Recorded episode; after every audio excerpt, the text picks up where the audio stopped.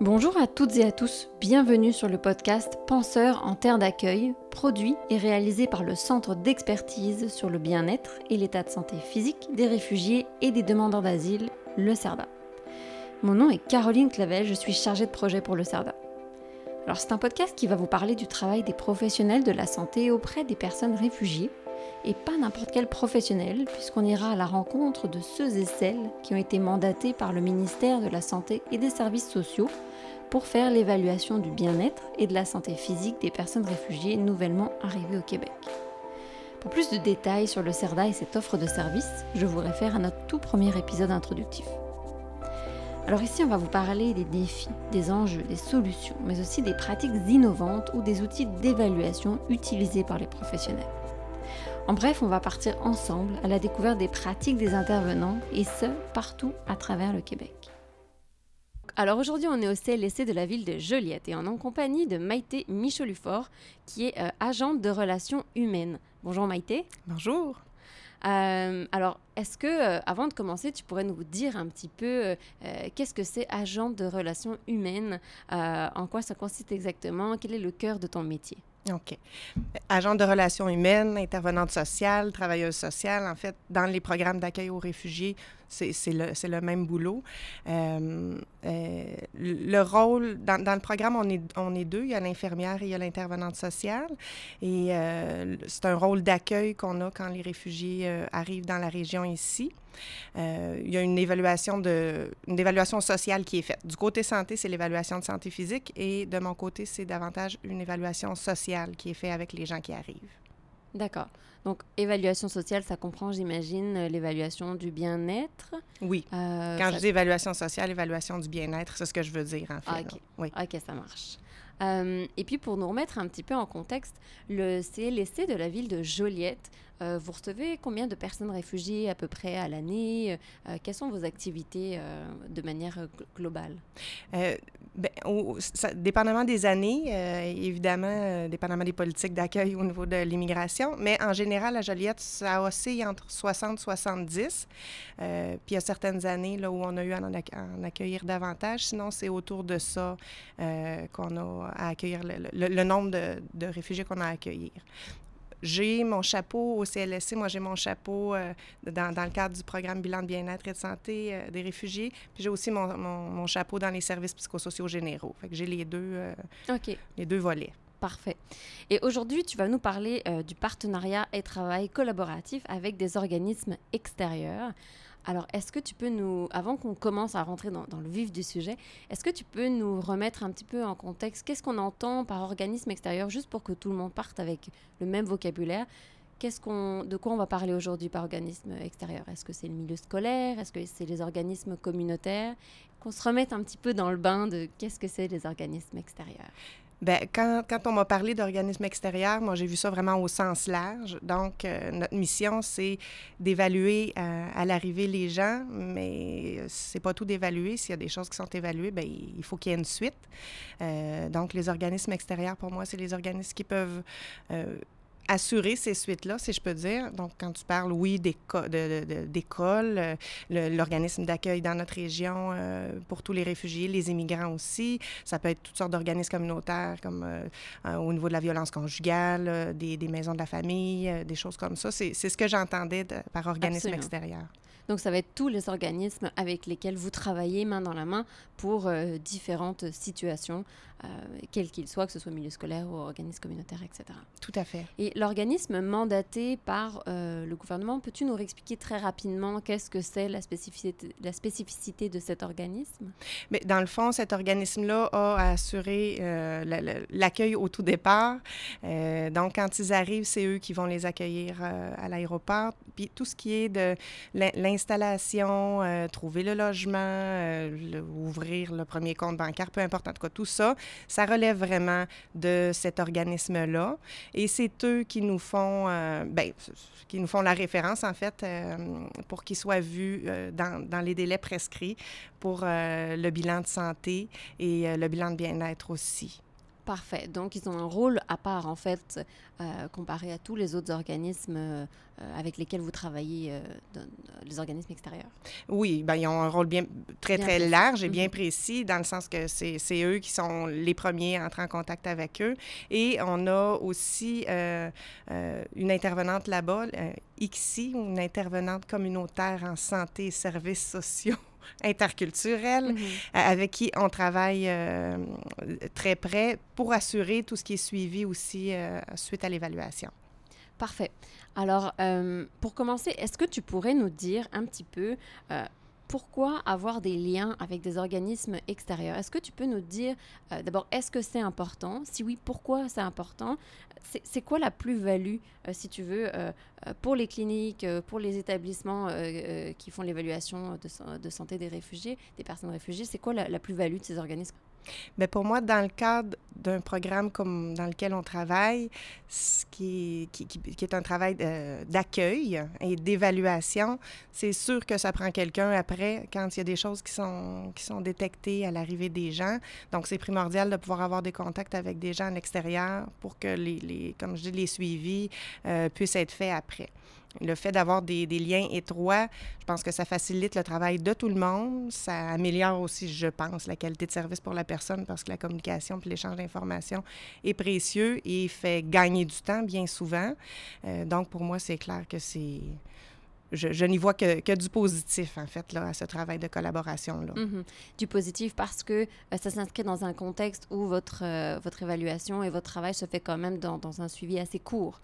Donc, pour les personnes qui en ont besoin, euh, euh, si je comprends bien de ce que tu me dis, avoir des liens avec les organismes communautaires est absolument primordial pour pouvoir euh, aussi avoir une continuité avec euh, les, personnes de la communauté pour que euh, peut-être que, les personnes réfugiées puissent elles aussi avoir cette continuité-là dans la communauté, avoir des liens, peut-être même être un peu réseautés aussi avec les organismes aux alentours. Donc c'est vraiment un pont entre votre établissement et les, la communauté, les organismes communautaires, le milieu scolaire, etc. Tout à fait, tout à fait. Et quand on dit, tu l'as dit, on les rencontre très rapidement. Euh, suite à l'arrivée.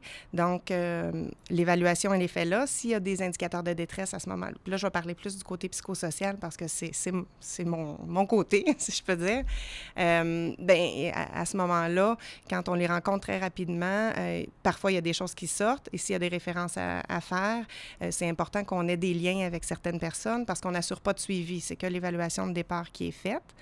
Et le fait aussi qu'on les rencontre rapidement, euh, le, rôle des fois déborde un petit peu de la mission première dans le cadre du programme. Puis ce que mon chapeau euh, service psychosociaux courant me permet, c'est que si quelques mois plus tard, un an plus tard, il y a une famille qui, euh, bon, par exemple, vont aller à l'organisme d'accueil, on va entendre parler, là, ça va pas bien, bien, des fois, je peux devenir une espèce de étant donné qu'ils me connaissent déjà, que je connais un peu la, famille, je deviens une personne qui va aider au niveau des références et du réseautage selon les besoins qui ressortent à ce moment-là.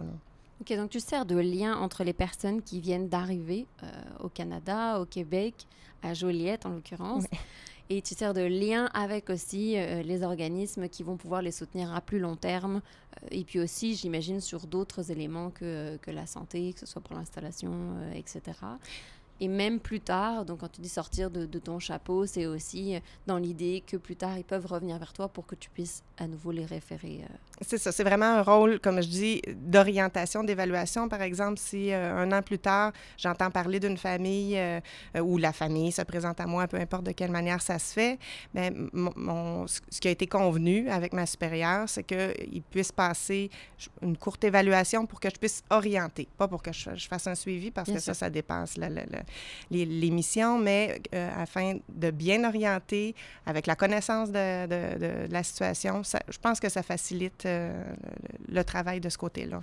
Donc, il y a un vrai travail main dans la main avec euh, les, organismes extérieurs à l'établissement au CLSC. Bien, le plus possible. C'est sûr mm-hmm. que les les deux organismes avec lesquels on collabore le, plus, c'est l'organisme d'accueil euh, pour, pour, les réfugiés, pour les immigrants, et c'est le GMF aussi, parce que maintenant, on est, on est associé aussi avec un GMF euh, dans la région, et c'est nos médecins. Donc, euh, après l'évaluation, quand il y a des choses qui ressortent au niveau de, de la santé physique, ou du, côté psychosocial aussi, parce que parfois le, médecin a son rôle à jouer dans ça. Mais on a des, des très bons liens avec, avec cette équipe là aussi. Là. GMF? Euh, groupe de médecine familiale, oui, pardon. Parfait. Donc, euh, quand tu parlais de l'organisme, euh, tu parlais de l'organisme mandaté, donc il y a quelques instants, c'est ça? Mm-hmm. Et puis, vous avez un lien particulier avec le, groupe GMF, donc l'équipe de, de, médecins GMF. Oui, oui, tout à fait. Et euh, bon, le programme depuis, euh, moi je suis arrivée en 2013 en fait, le programme a, évolué euh, beaucoup depuis. L'association avec le Crédit, notre organisme d'accueil mandaté dans la région, a été fait, ben, dans le fond, au départ on devait travailler avec eux parce que comme je dis, ils passent d'abord par le Crédit et ensuite à nous, mais il y a des ententes qui ont été prises aussi avec l'organisme pour qu'on puisse avoir un ICSI. Donc ça, ça a été une première étape qui était très, très, très précieuse, là, parce que mhm. pour assurer tous les suivis, euh, ça, ça, a aidé énormément.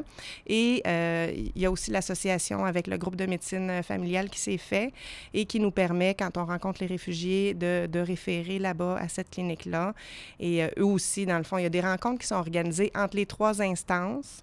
puis il y a des rencontres des fois plus, bon, seulement qu'avec l'organisme d'accueil ou seulement qu'avec la clinique. Là, ça, ça c'est variable. OK. On va revenir un petit peu sur l'organisation euh, tantôt de, toutes les rencontres et comment ça s'organise. Est-ce que, avant ça, rapidement, tu peux nous, euh, nous parler, de nous donner une vue d'ensemble de tous les organismes avec lesquels vous travaillez? Il y en a combien? Qu'est-ce qu'ils font? Quels sont leurs noms? Euh, Globalement, juste pour qu'on comprenne bien qu'est-ce que ça représente, les organismes extérieurs? Est-ce que c'est juste trois instances? Est-ce que, en tout cas, ben, je dirais principalement, c'est ces trois instances-là, c'est sûr. Mais. Donc, le crédit le, groupe GMF. Exactement. Et le CLSC, dans le fond, les trois, euh, mhm. les, je dirais que c'est les trois gros joueurs. Je ne sais pas si mhm. j'utilise euh, des bons mots, mais c'est les, trois principaux impliqués.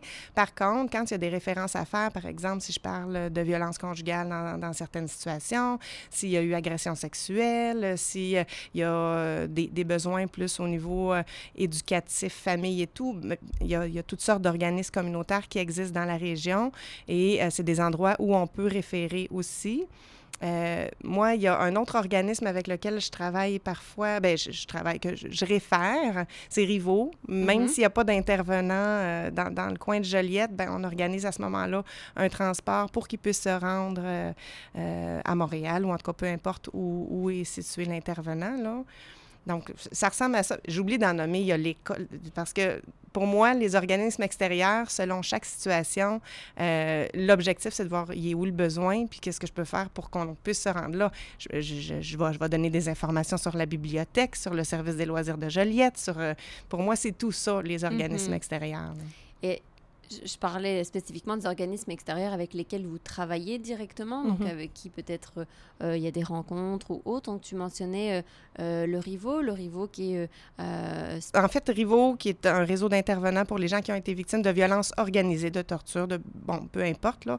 à ce moment-là, souvent, moi, je vais téléphoner pour un peu voir est-ce que c'est... Je présente un petit peu ma situation, est-ce que c'est une référence potentielle.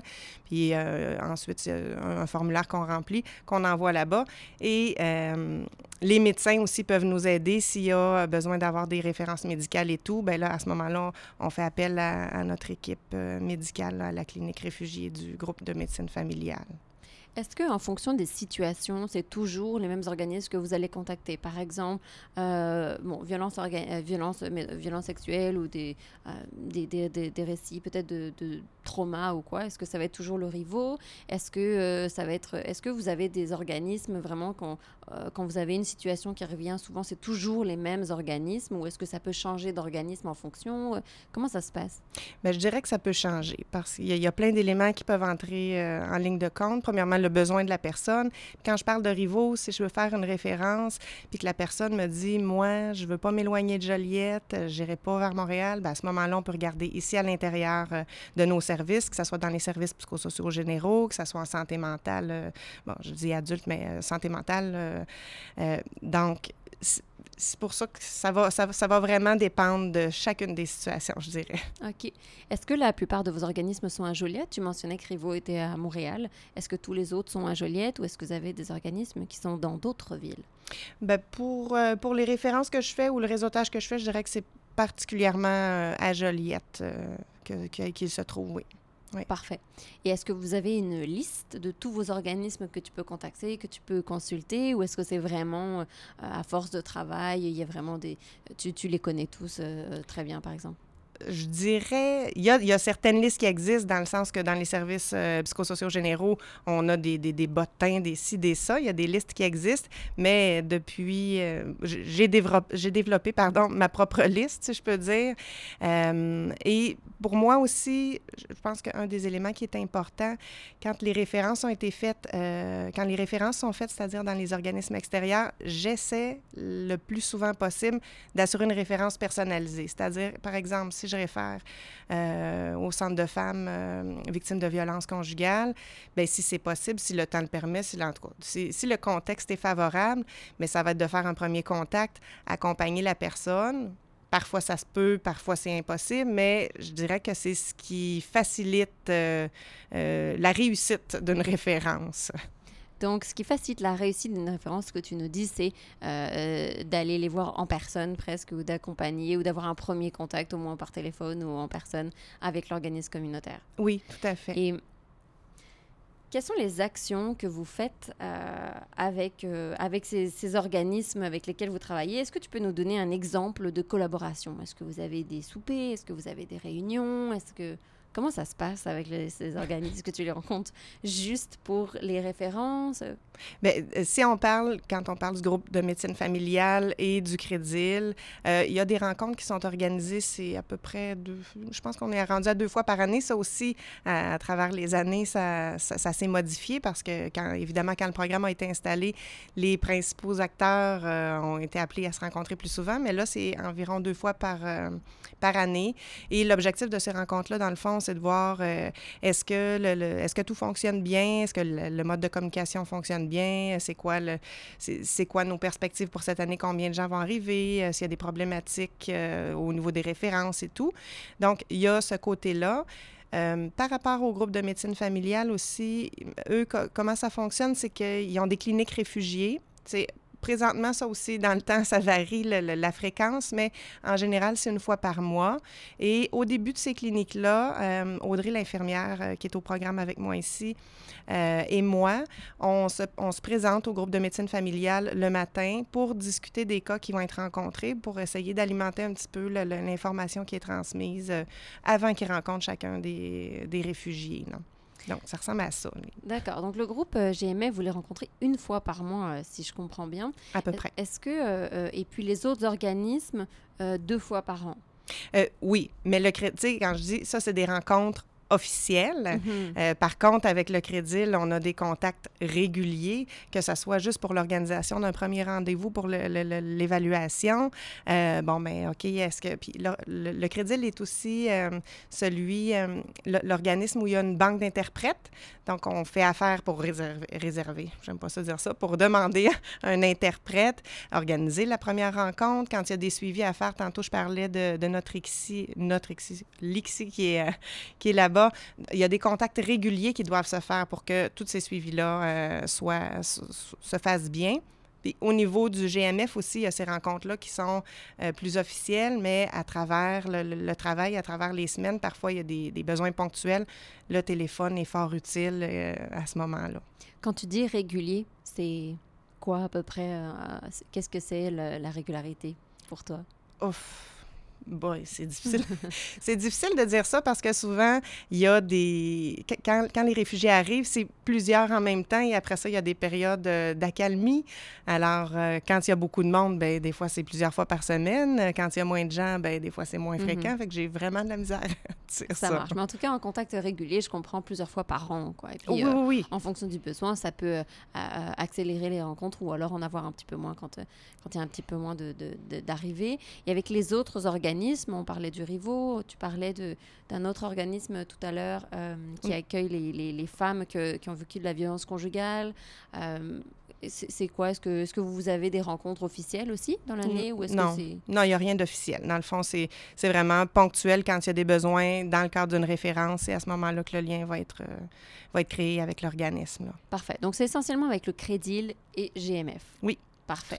Et avec le groupe GMF, est-ce que tu pourrais nous expliquer un petit peu plus leur rôle avec vous? Le rôle, OK. Que, comment, quel est leur rôle euh, et quelle est votre collaboration avec eux? OK. Bien, dans le fond, c'est rendu nos médecins euh, répondants. Ils sont quelques médecins à l'intérieur euh, du GMF là-bas à faire partie de la clinique réfugiée qu'on appelle. quand ils sont rencontrés par Audrey et moi, après l'évaluation, dans le fond, on, on les réfère tous pour qu'ils soient rencontrés par le médecin là-bas. Audrey, qui est l'infirmière. Oh, oui, pardon. Audrey, l'infirmière avec qui je travaille. Donc, euh, les, chaque, réfugié est référé là-bas et a une rencontre avec le médecin pour euh, compléter l'évaluation, voir s'il y a des besoins particuliers aussi. Euh, c'est possible aussi parce que parfois, il y a des besoins qui sont plus urgents. Donc, ça se peut que ça se passe à, l'extérieur de ces fameuses cliniques réservées-là, là, si je peux dire cliniques réfugiés. Mais, donc, à ce moment-là, on peut appeler. Puis, on a, c'est vrai, j'ai oublié de le mentionner, puis je pense que c'est très important aussi. Au groupe de médecine familiale, on a aussi euh, euh, des liens euh, particuliers avec une IPS, IPSPL, une infirmière praticienne, en fait, qui est un peu notre notre répondante, si je peux dire. En fait, c'est beaucoup par elle qu'on va passer pour organiser les, les, rencontres, s'il y a des, des, besoins ponctuels auxquels on doit répondre. donc, c'est par elle qu'on va passer davantage. Dans le groupe GMF. Exactement. Donc, si je comprends bien, les personnes réfugiées euh, qui arrivent euh, à Joliette voient automatiquement, euh, sont automatiquement référées dans les 30 premiers jours, c'est ça, à la clinique GMF ou? Pas nécessairement dans les 30 premiers jours, parce que dépendamment des urgences, en fait, là, il y a une priorisation qui est faite selon les besoins de tout le monde. Puis ça, ça va s'étaler selon s'il y a beaucoup d'arrivants qu'il y, a eu dans les derniers temps ou, ou En tout cas, il les voit systématiquement. Euh, oui, normalement, oui. Mais une personne a toujours le droit de refuser, là, mhm. euh, mais normalement, oui. Parfait. Donc, c'est une grosse collaboration avec le GMF euh, oui. que vous avez, que vous voyez régulièrement. également, tu nous as parlé du, du, du Rivo tout à l'heure. je me demandais comment est-ce que à Joliette, vous aviez réussi à construire des liens avec le Rivo, qui est quand même à Montréal. Donc, comment est-ce que vous avez construit ces liens de régularité, de vraiment collaboration avec eux? Bien, des liens, je n'irai pas jusqu'à on a créé des liens. Pour moi, c'est un, un, organisme où je, je, je peux référer probablement que si j'appelle puis je dis bonjour, c'est Maïté du CLSC Joliette, maintenant peut-être qu'ils vont se voir ah, bonjour Maïté parce que j'ai appelé quand même quelques fois, mais il n'y a pas d'entente particulière, il n'y a, pas, a pas de lien particulier qui a été créé. Pour moi, c'est euh, un organisme auquel je pense quand on se retrouve dans certaines situations particulières euh, où les besoins, euh, bon, des, situations où la violence organisée a été vécue. à ce moment-là, je pense au rivaux, puis le lien qui est créé, c'est que j'appelle, je fais la ça m'est déjà arrivé même d'accompagner, encore là, c'est dans des situations, c'est pas, euh, pas automatique, mais ça m'est déjà arrivé d'accompagner euh, quelqu'un euh, jusqu'à son intervenante là-bas pour une première fois, puis le suivi s'est fait sans moi, bien évidemment, après ça. Mais quand je dis on essaie de mettre le plus possible les choses en place, personnalisé pour que le suivi ait un succès, en fait. Mais ça, je trouve ça intéressant, justement, ce que tu dis. Donc, il y a de, euh, euh, un investissement euh, où, tu te déplaces physiquement pour accompagner, accompagner les personnes. Ça arrive parfois. Oui, oui. Pas à chaque fois, mais de temps en temps, c'est ça? Oui. Parfait. Et, et donc, ça m'amène à la question justement, comment vous construisez ces liens-là, euh, cette collaboration-là? Comment est-ce que tu fais pour que euh, se maintienne Comment D'abord, qui a fait le premier move? Qui a fait le premier contact? Comment vous entrez en, en, contact avec les, les, organismes extérieurs avec lesquels vous, travaillez ou vous allez travailler? Bien, si on parle des, des, euh, et, groupes de médecine familiale, bien, ça, c'est des ententes qui ont été faites entre notre organisation et ces organisations-là. Euh, puis si on parle des autres organismes, bien, souvent, c'est, ça va être moi qui veux référer, qui appelle, qui prend des informations. Puis quand je dis, j'essaie le plus possible de, de puis je le, je, le, je, le redis là, le plus possible parce qu'il y a des contraintes de temps, il y a, des, il y a toutes sortes de contraintes, mais quand c'est possible de personnaliser la référence, de dire on a appelé, euh, je sais pas moi, Stéphanie dans tel organisme, euh, bon, ben viens, euh, on va la rencontrer. J'ai déjà fait venir l'intervenante au CLSC pour commencer la référence, le suivi. C'est ensuite... l'intervenante de l'organisme. L'intervenante de l'organisme, oui, exactement. Donc, essayer de personnaliser, mettre toutes les chances de notre côté parce que c'est pas facile quand on arrive de comprendre comment tout ça fonctionne, c'est quoi les des, services de support psychosocial et tout. Donc, le plus qu'on peut mettre en place, je pense, le, le, le, le meilleur on a, meilleures seront les chances de réussite. Là. Ben, je trouve ça vraiment intéressant ce que tu dis parce que je pense que c'est la clé de, votre succès aussi avec les organismes euh, extérieurs, c'est cette personnalisation. Est-ce que tu peux nous en dire un petit peu plus sur comment est-ce que tu personnalises ce lien euh, quelles sont peut-être tes stratégies à toi? Donc, tu as dit que tu te rendais sur place. Euh, parfois, tu accompagnais la personne réfugiée au sein de l'organisme. Mais alors, tu dis que tu les appelles aussi ou qu'ils viennent parfois. C'est quoi un petit peu tes stratégies pour personnaliser? Puis, qu'est-ce que tu entends par personnaliser? Euh, j'ai pas une recette miracle, euh, je dirais, dépendamment des situations, encore une fois, parce qu'il y a des références parfois où ça, va être la référence point, puis ça va se terminer là.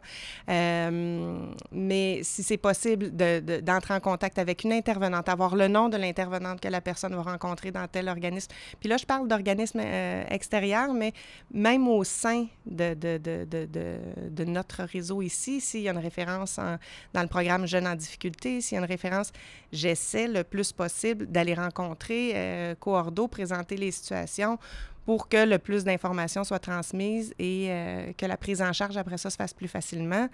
Euh, comment ça se passe? J'ai déjà été, euh, par exemple, une référence qui avait été faite en jeune en difficulté ici, assister à la, première ben, à, la première rencontre, faire l'introduction la première fois qu'il rencontre l'intervenant qui va prendre le dossier en charge.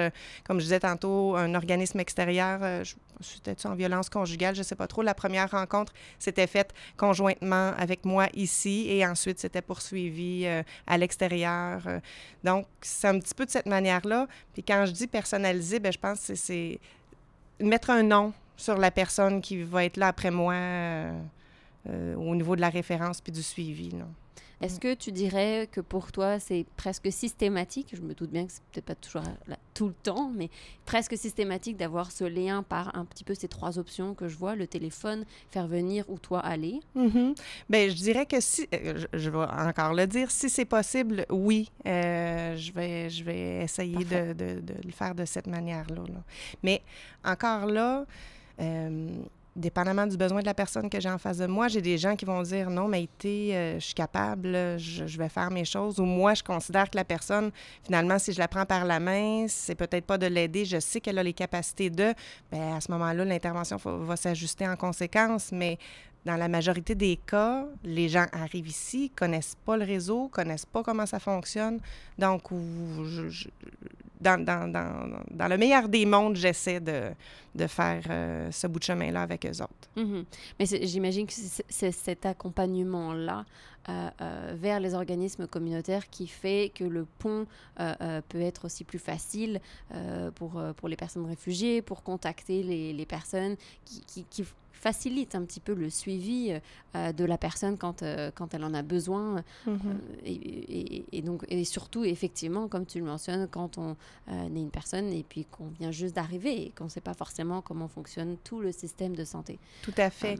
et j'aimerais ajouter parce que je pense qu'il y a un rôle aussi qui est joué par l'ICSI au Crédit dans ce que, ce que tu viens de nommer qui est, qui est primordial.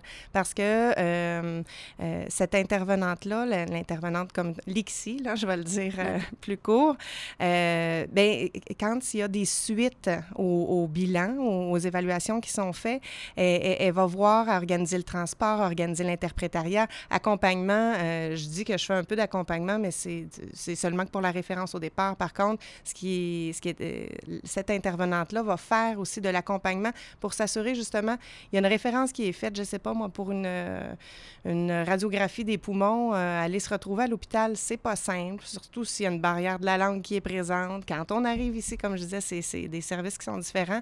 Donc, cette, euh, cette, cette intervenante-là, le rôle qu'elle a vient faciliter énormément, je pense, tous ces suivis-là.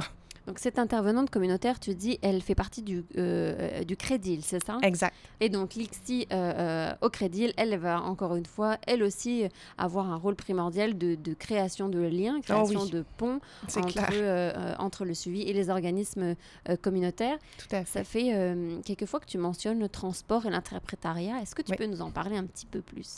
Le transport et l'interprétariat. Ben, l'interprétariat, comme je disais tantôt, le Crédil ont une banque d'interprètes. Donc, nous, c'est euh, beaucoup avec cette, euh, cette banque d'interprètes-là qu'on fait affaire quand on a besoin d'organiser les rendez-vous. Le transport, euh, ben ça, je dirais, c'est variable dans le sens que quand on les fait venir une première fois, des fois, c'est le taxi qui va les amener. Parfois, c'est un, bénévole du, du, du crédit qui va pouvoir amener la personne. Donc, ça, c'est variable. Quand je fais des références à Rivo, par exemple, là, le transport qui doit être organisé, euh, on a un organisme de transport bénévole ici à Joliette.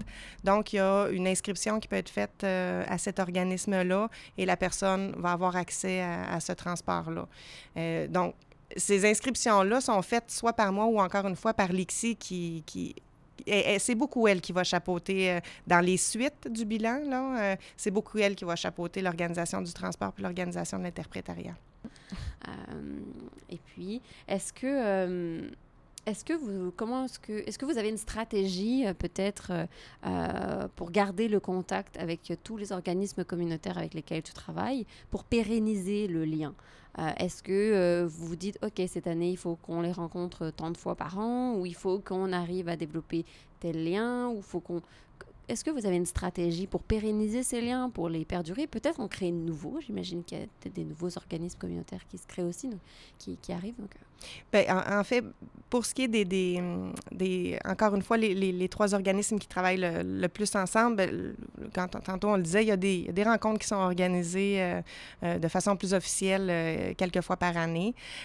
pour ce qui est des organismes extérieurs, ben, il n'y a pas de stratégie en tant que telle, mais de, de, de, de me faire une liste parce que là, c'est Maïté qui est assis à, cet endroit-là, mais si un jour ça change, euh, ça serait bien que ça puisse se, poursuivre.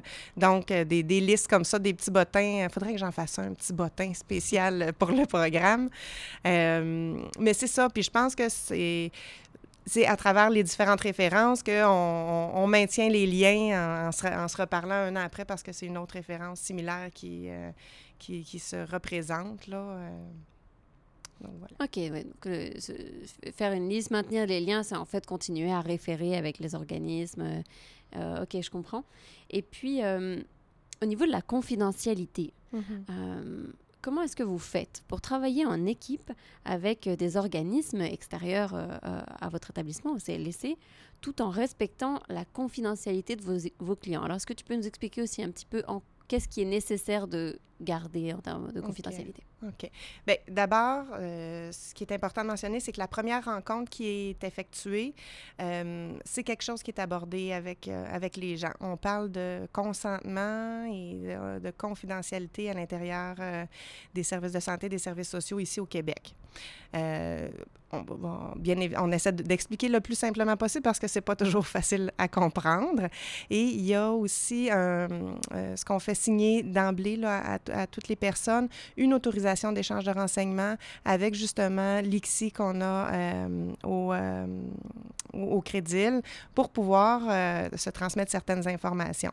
C'est mentionné aussi que tout ce qui est recueilli comme information dans l'évaluation n'a pas besoin nécessairement d'être transféré après euh, euh, à, l'intervenante. Dans le fond, ce qu'on doit transmettre comme information, c'est l'information qui est nécessaire et pertinente dans le cadre des suivis qui vont être à faire suite à, la référence ou suite à ce qui, ce qui, ce qu'on a détecté puis les suivis qui doivent être, euh, être faits.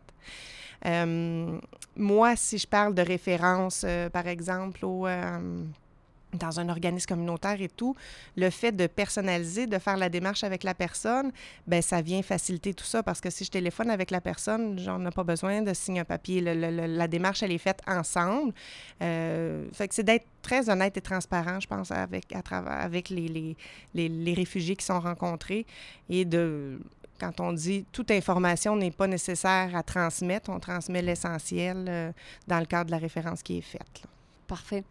Pour terminer ce, podcast, Maïté, euh, est-ce que tu aurais des, conseils pour d'autres cliniques qui auraient peut-être du mal à développer euh, des liens, euh, des liens avec des organismes extérieurs ou qui sauraient peut-être pas forcément comment s'y prendre? En tout cas, pour des, conseils pour, pour les aider à, approfondir ou à développer leur réseau de collaboration avec des organismes extérieurs Bien, je vais, je vais sans doute me répéter, mais pour moi, le contact personnalisé, euh, de, de, de, pas seulement dire à la personne, tiens, téléphone euh, à ce numéro-là pour avoir tel service, de d'appeler là-bas, puis ça sécurise, je pense, les gens qui reçoivent les références aussi, parce que des fois, quand on a une référence comme ça, on fait, euh, qu'est-ce que je fais avec ça? Je pense que dans, dans, dans toutes les, différentes références qui ont, qui ont été faites jusqu'à maintenant, c'est quelque chose qui a facilité parce que il n'y en a pas tant non plus à Joliette des, des, des, réfugiés. Euh, puis souvent, les gens font qu'est-ce que je fais avec ça? Donc, d'avoir une maïté qui dit, bon, regarde, le, le besoin, blablabla, blablabla, bla, bla, euh, je pense que ça aide. Fait que la stratégie, je vais encore dire, personnaliser euh, référence, je pense. D'accord, ce serait ta stratégie principale en tout cas, et ton conseil principal pour, euh, pour, les, pour d'autres, euh, d'autres euh, établissements qui font l'évaluation euh, du, bien-être et de la santé physique des réfugiés. Bien, mon conseil principal, c'est, de favoriser la collaboration mm-hmm. entre toutes les instances, c'est clair. c'est, je pense que c'est ce qui fait notre force ici, ce qui fait que les, les, suivis, c'est le lien qu'on a avec le crédit, c'est le lien qu'on a avec le groupe de médecine familiale, c'est ce travail d'équipe-là qui fait en sorte que euh, les suivis sont, sont davantage effectués. Euh, c'est ça, favoriser cette collaboration-là.